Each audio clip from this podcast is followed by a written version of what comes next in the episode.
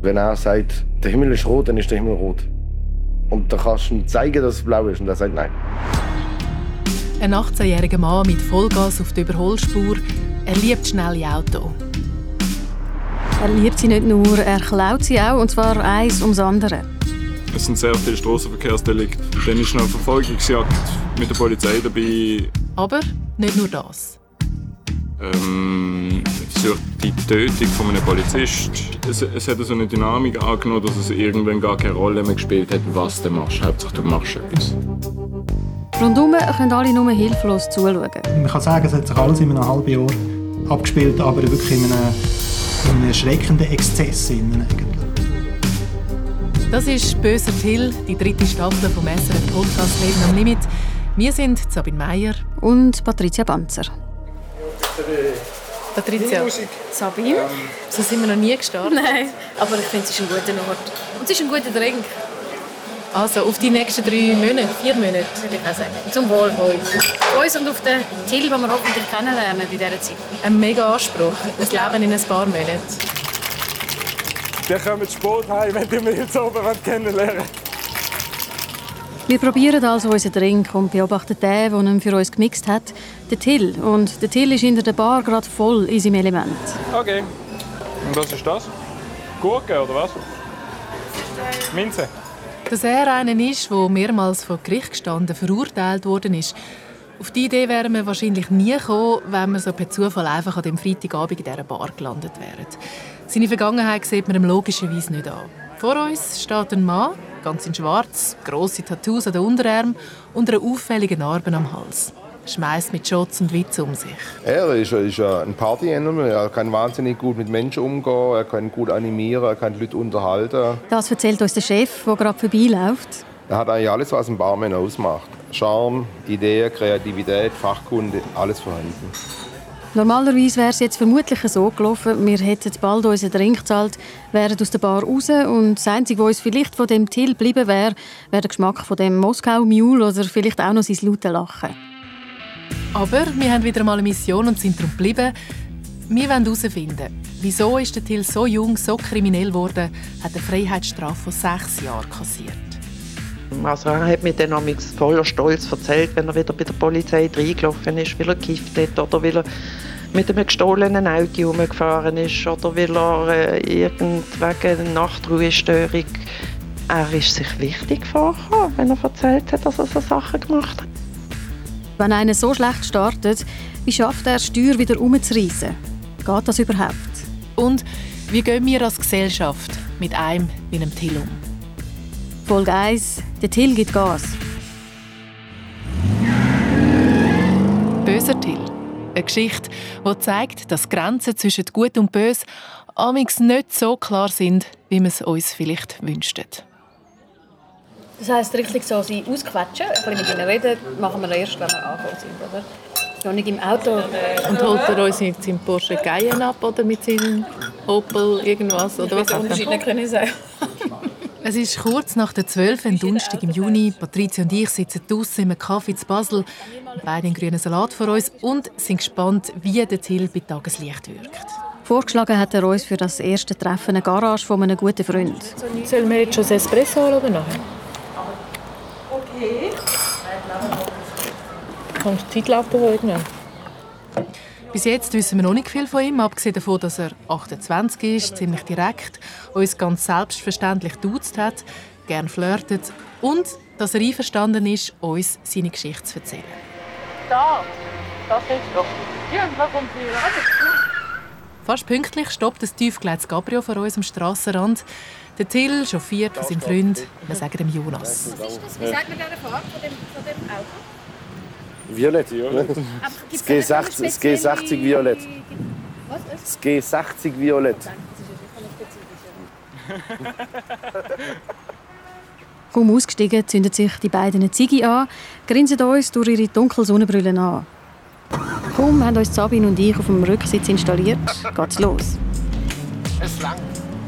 Schneller und lauter, als wir es uns gewöhnt sind, wie vieles in dieser Geschichte. Aber er tönt einfach als Auto 500. So einer kann ich nächste Woche fahren in Blau. Der, der zeigt das. Ja. finde es nicht schön. Aber Digga, die Theke ist ein bisschen klein für das Auto. Verdammt, Pommes-Theke gehört nicht drauf. Pommes-Theke. Ich google es, heisst in der Tuner-Szene, wenn ein getuntes Auto einen extremen Heckflügel hat, der so aussieht, als könnte man sich da vorstellen und seine Schale Pommes ablegen. Ach, jetzt bist du provoziert durch die scheiß Pommes-Theke? Es ist eine ziemlich schräge Situation. Wir zwei hinten im tunten violetten Cabrio. Vorne die zwei Jungs, die sich diebisch freuen, wenn wir dreimal leer schlucken, weil sie in den Kurven oder im Tunnel aufs Gaspedal drücken und den Motor aufhüllt. Ja, wir merken, wenn wir den Till Wendt verstehen, können wir nicht nur beobachten, wir müssen uns auf sein Leben einlassen, mitgehen, zulassen, dass er auch ein Stück weit das Tempo mitbestimmt.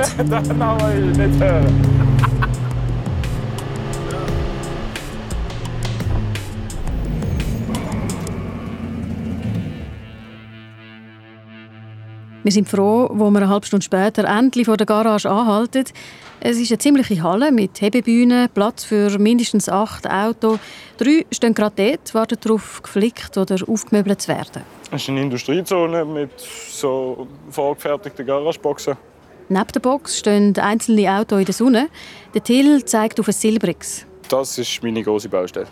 Aber ich meine, du sagst meine große Liebe. Ja, das auch, aber vor allem meine große Baustelle. Also hast du eine Beziehung zu deinem Auto? Also, den mag ich einfach. Es war mein erster so extrem gemachter Wagen. gewesen. Und es gibt einmal in Europa so. Sagen wir so, bei mir hat es relativ frisch angefangen, dass ich einfach eine gewisse, äh, einen gewissen Flair für Motoren, äh, im Zusammenbau auseinandernehmen, flicken, Töffel frisieren, äh, hat das schon relativ früh angefangen. Und ähm, aus Velos sind Töffel geworden, aus Töffel sind Scooter geworden, aus Scooter sind Auto geworden. Er hat sogar mal kurz eine Automech-Lehre angefangen, aber nie fertig gemacht. Und ich arbeite einfach mit ihm zusammen und Laura ist jetzt da. Ben Benzinpumpe ist nicht gekommen, oder? Der Till, der Jonas und ein dritter Typ, der hier in der Garage arbeitet, knüllen zusammen vor dem schwarzen VW-Bus. Sie wechseln das Einspritzventil, voll ins Gespräch vertieft am Fachsimpeln. Und der da raus. Und der, er hat gesagt, alles, was Markus will, muss er den ganzen Motor rausnehmen. Irgendwann müssen wir ihn leider unterbrechen. Wir wollen Till ja nicht schon wieder nur beim Arbeiten zuschauen, sondern auch mehr über ihn erfahren. Er nimmt uns darum mit auf eine Runde hinter der Garage. Und zeigt uns auch noch seine anderen Autos, die hier lagern. Also der blaue, der drinnen steht, der in schwarz habe ich noch. Der, der jetzt beim Lackierer ist, ist ein Porsche Cayenne. Und dann noch der Passat und der Mazda. Wenn jetzt endlos Geld hättest, welcher wär's Dann hat ich jetzt mal die vier. Wobei er uns ja beim nächsten Treffen mit Auto Nummer 5 abholt.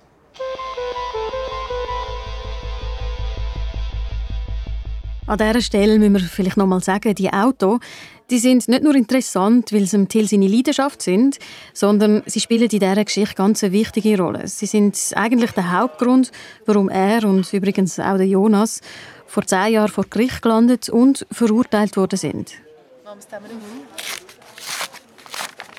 Nicht so dick. Ist das nur das, ist das ganze Das ist nur Urteil? das Dispositiv, Ihre Anfrage. Ein paar Tage später, nach dem ersten Treffen, kommen Patricia und ich Post vom Strafgericht über und erfahren mehr. Till wird schuldig erklärt des Gewerbs- und bandenmäßigen Diebstahls, der mehrfachen Sachbeschädigung, des mehrfachen Bandenmäßiger Diebstahl, gewerbsmäßiger Betrug. Es ist ein happiges Urteil mit alles in allem 196 Anklagepunkten, die sich hauptsächlich um Auto drehen. Also das Klauen von Auto ist das eine. Was hat es denn da noch? Ja, nachher noch Betrug und da, aber auch noch Widerhandlung gegen das Waffengesetz. Aber ich glaube, das Krasseste ist schon das mehrfache grobe Verletzung der Verkehrsregeln. Also da gehört sicher noch die Flucht und alles dazu. Und die Verfolgungsjagd, also Jagden. Bei einer hat er ja fast einen Polizist umgefahren. Das ist ja dann wieder, das ist ja dann Gefährdung vom Leben, oder? Aber da gibt es noch einen Punkt, der nicht zu den anderen passt. Eine Vergewaltigung. Der Till, ein Vergewaltiger. Wir lesen weiter. Viel steht da nicht, es ist nur eine Zusammenfassung. Für Details müssen wir beim Gericht vorbeigehen. Wer ist der 28-jährige Mann, der so witzig unterwegs ist, so Freude hat an seinem Auto, so gern hinter der Bar schafft, aber so eine Vergangenheit hat? Unsere Liste mit Fragen wird länger und länger und es ist klar, er allein kann uns nicht alle Antworten liefern. Neben dem Jonas brauchen wir noch viel mehr Leute, die uns vom Till und seiner Geschichte erzählen. Hallo? Grüezi, grüezi. Das freut mich, dass wir uns hören. Ganz gut. Um am Schluss ein möglichst differenziertes Bild vom Till und seinem Weg überzukommen. Man kann das auch anonymisieren, aber es wäre schon wahnsinnig schön, auch ein bisschen so die erste Freundin, die recht bedeutungsvoll war, das, das hat er auf uns, uns auf jeden Fall so erzählt. Wenn wir das ein bisschen reinnehmen aber eben, an dem Nachmittag in der Garage wissen wir noch nicht viel über die Vergangenheit vom Till, haben noch lange nicht alle Details und Info zusammen. Das ist vielleicht auch gar nicht so schlecht. Vielleicht hätten wir den Till sonst viel zu schnell in eine Schublade gesteckt, nicht mehr richtig zugelassen, nur wollen wissen, was ist mit dieser Vergewaltigung war. Wir probieren den Till möglichst unvoreingenommen kennenzulernen. Als Till mit in seinem Leben, mit im Jahr 2020, hinter der Garage zwischen seinen Autos. Für mich ist einfach eine Leidenschaft dahinter. Mich interessiert immer noch, wie ist es gemacht halt was andere vielleicht gerade so in der Tuning-Szene zum Teil nicht so interessiert. Das ist nur gebastelt, Bauschaum, Klappband, Schrauben, Holzbrettchen. Und für mich ist ein Auto original, es sieht schäbig aus, whatever.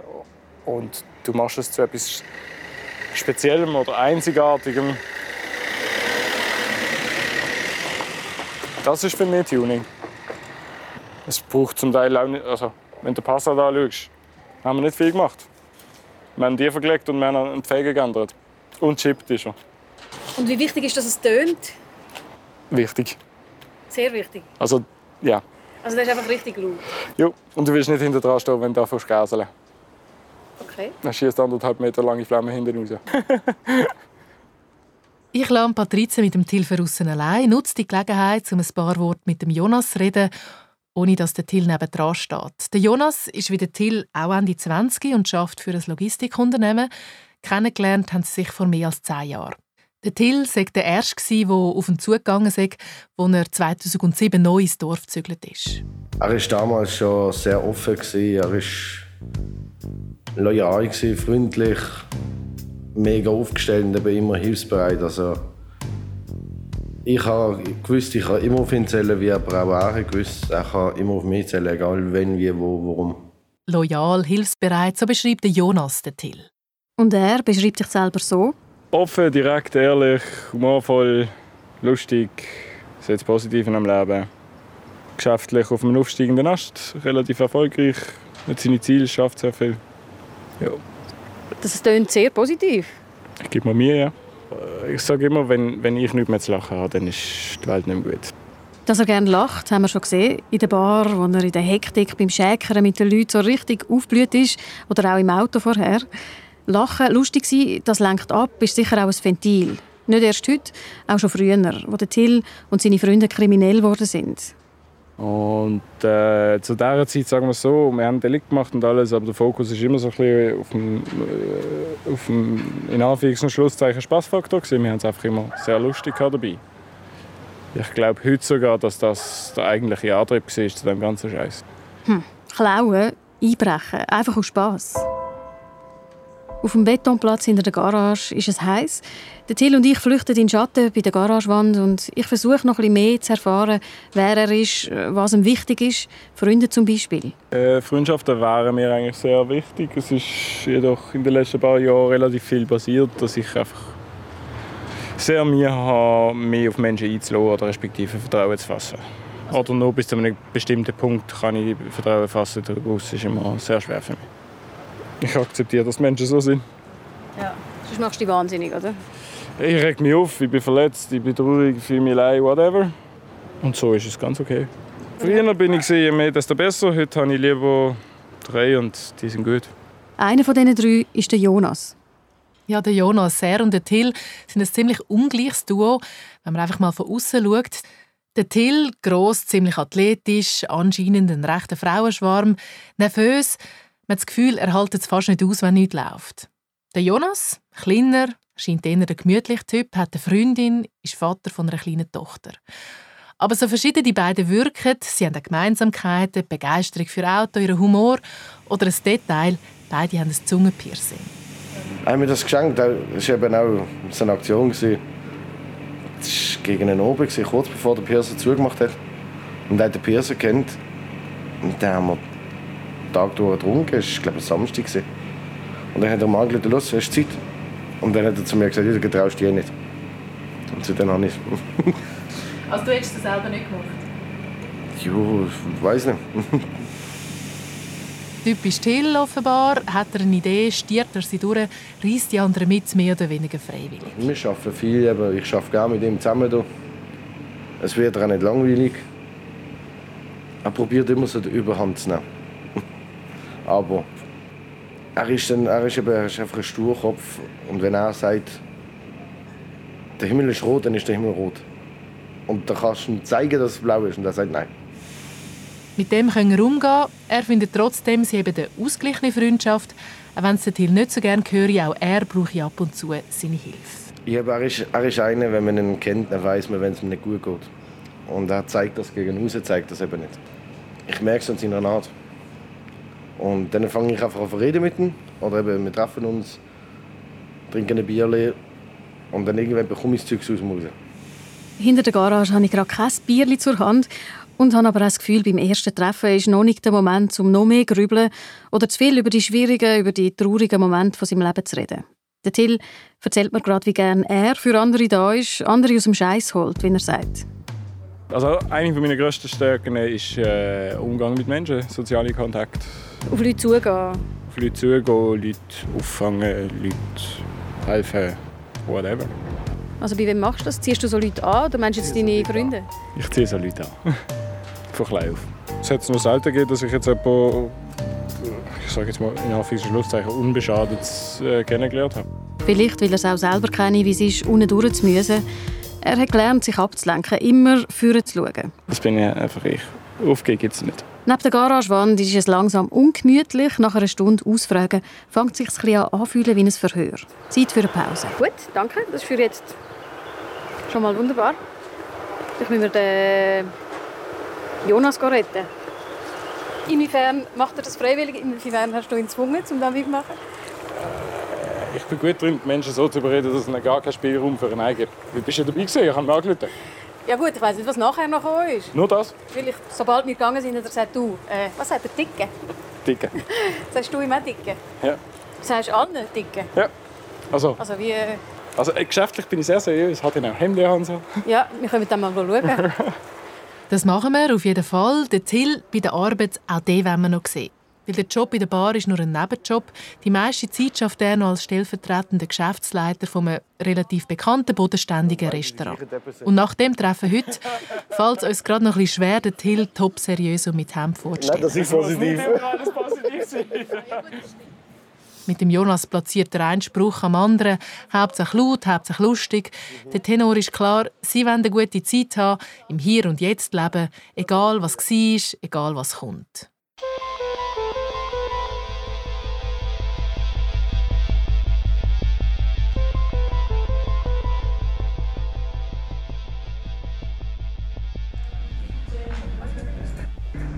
Das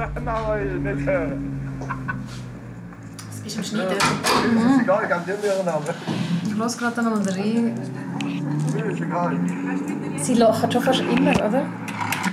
Ich glaube, wenn ich im Fall ihn nicht würde kennen ich weiß nicht, was ich für ein Bild von ihm hätte. Wieso? Einfach weil er so, gerade in den, bei den ersten Begegnungen wirkt... Also weißt du noch, als wir dort rausgelaufen sind, haben wir irgendwie das Gefühl gehabt, hey, nein, also wie sollen wir da irgendwie verstehen, was das, was das für ein Typ ist? Ja, vor allem finde ich jetzt da einfach, wenn er von Kriminellem redet, oder? Dass er so von Spass redet gleichzeitig und, und er kann wie lachen und sagen, ich bin kriminell gewesen, gleichzeitig. Es ist einfach irritierend. Ja. Aber ich meine, beim Eddie, wo wir das erste Mal in der Staffel 1 oder mit ihm uns über das Zeug so geredet haben, äh, ist er, glaube recht ähnlich gewesen. Ich meinte, wir hätten uns dort genau gleiche Gedanken gemacht. Ja, er hat auch mega viel gelacht, wenn er, gerade wenn er über so Einbrüche oder irgendetwas geredet hat, wenn wir so in Szenen zurückversetzt haben, er doch immer, jetzt ich muss selber lachen, wenn ich sage. Aber ich glaube, es ist also ein eine natürliche Reaktion. Zum Teil ist es irritierend, findest hey, andere sind zu Schaden gekommen. Ich glaube, das irritiert, oder? Ja, aber es ist halt so Stressabbau. Ich meine, machen wir ja auch, wenn wir über etwas, äh, jetzt nicht gerade über die Cabrio-Fahrt, würden wir auch mit Grinsen reden, Ja, wenn ja. es gestresst ist, aber Oder irgendein, wenn man wirklich einen Scheiß gemacht hat und jetzt davon erzählt, ich glaube, man lacht automatisch ein bisschen. Aber er lach- lacht halt ziemlich viel. Also, Das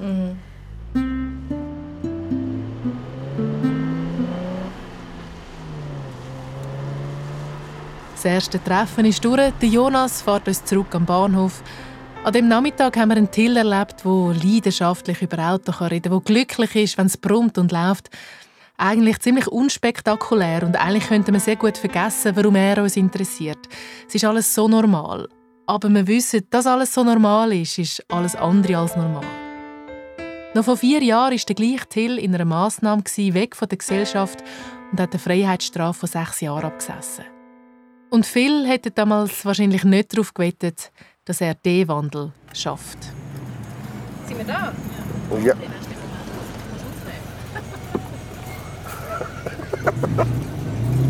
Der Stress. Kurz vor dem Bahnhof gibt es nochmal einen Stopp. An einer Tankstelle biegt Jonas ab, stellt den Motor ab. Das sei ihr Treffpunkt in der Vergangenheit. Der Treffpunkt aus ihrer Vergangenheit. Dann sich vor etwas mehr als zehn Jahren, zwei, vier, zehn, manchmal bis zu 35 junge Leute getroffen. Alles Chaoten. Alles Chaoten, die keinen Halt hatten. Ja. Und irgendwann Halt gesucht haben.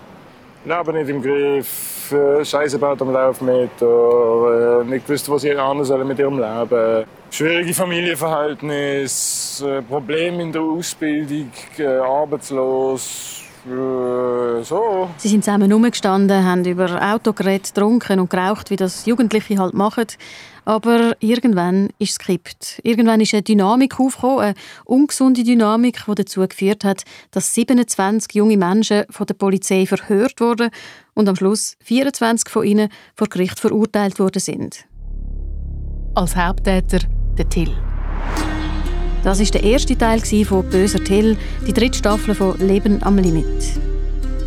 Plötzlich sind von allen richtigen Polizistenzäckchen gekommen und Wagen mit Blaulichtfahren gekommen und ja, sie haben alle zu und Abfahrtsstraßen abgesperrt. gehabt. Brutal viel. Ich habe noch nie so viele Polizisten auf einem Haufen gesehen wegen einem Mensch.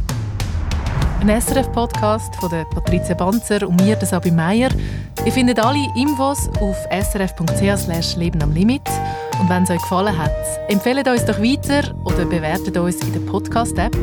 Musik von Beat Frey, Layout Franz Baumann und Ueli Karlen, Leitung Celine Rawal und Susanne Witzig.